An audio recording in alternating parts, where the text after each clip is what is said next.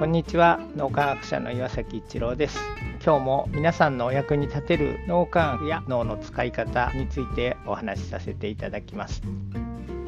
共同体思考、分離思考っていうところなんだと思います。普通これ僕たちも含めてですけど古分離思考で自分と相手が個として分離している相手の悪いところとかに意識が向けやすくなっていてついついこう対立関係を作ってしまうっていう脳の使い方がその古分離思考個が分離しているっていうふうに書きますけど古分離思考という脳の使い方になります。褒められると木に登るっていうのであったりあるいは謙虚になろうとすると自己肯定感が下がってしまう。っていうところですけど古分離思考の脳の使い方をしている状態で褒められると木に登りたくなりますし 古分離思考で謙虚になろうとすると自己肯定感が下がってしまうと自分は謙虚にならないとダメだっていうのを自分に言い聞かせるのでだんだん自己肯定感が下がっていくっていう古分離思考のところで上に行ったり下に行ったりしてるんですけど古分離思考から外に出てないんですよね。自己肯定感が健全になっていくっていうのは古分離思考の上と下の軸じゃなくて全く全然然違う、まあ、横っていうふうに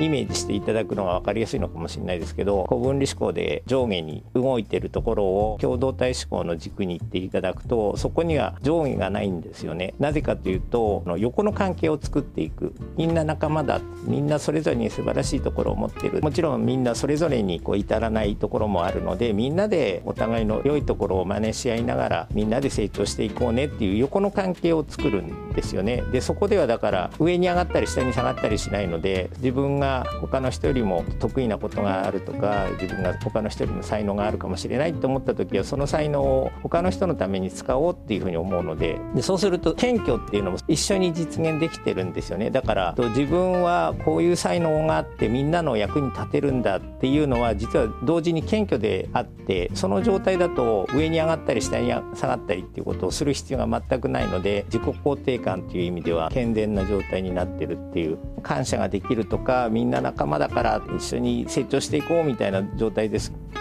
今日も何かのヒントになると嬉しく思います。ありがとうございました。この3分脳磨き気に入られた方はメルマガでも脳磨きのことを発信していますので脳磨きメルマガ検索してみてください。そちらからも脳磨きあるいは最新の脳科学のことを学んでいただくことができます。皆さんのお役に立てると嬉しく思います。今日も素晴らしい一日をお過ごしください。脳科学者の岩崎一郎でした。ありがとうございました。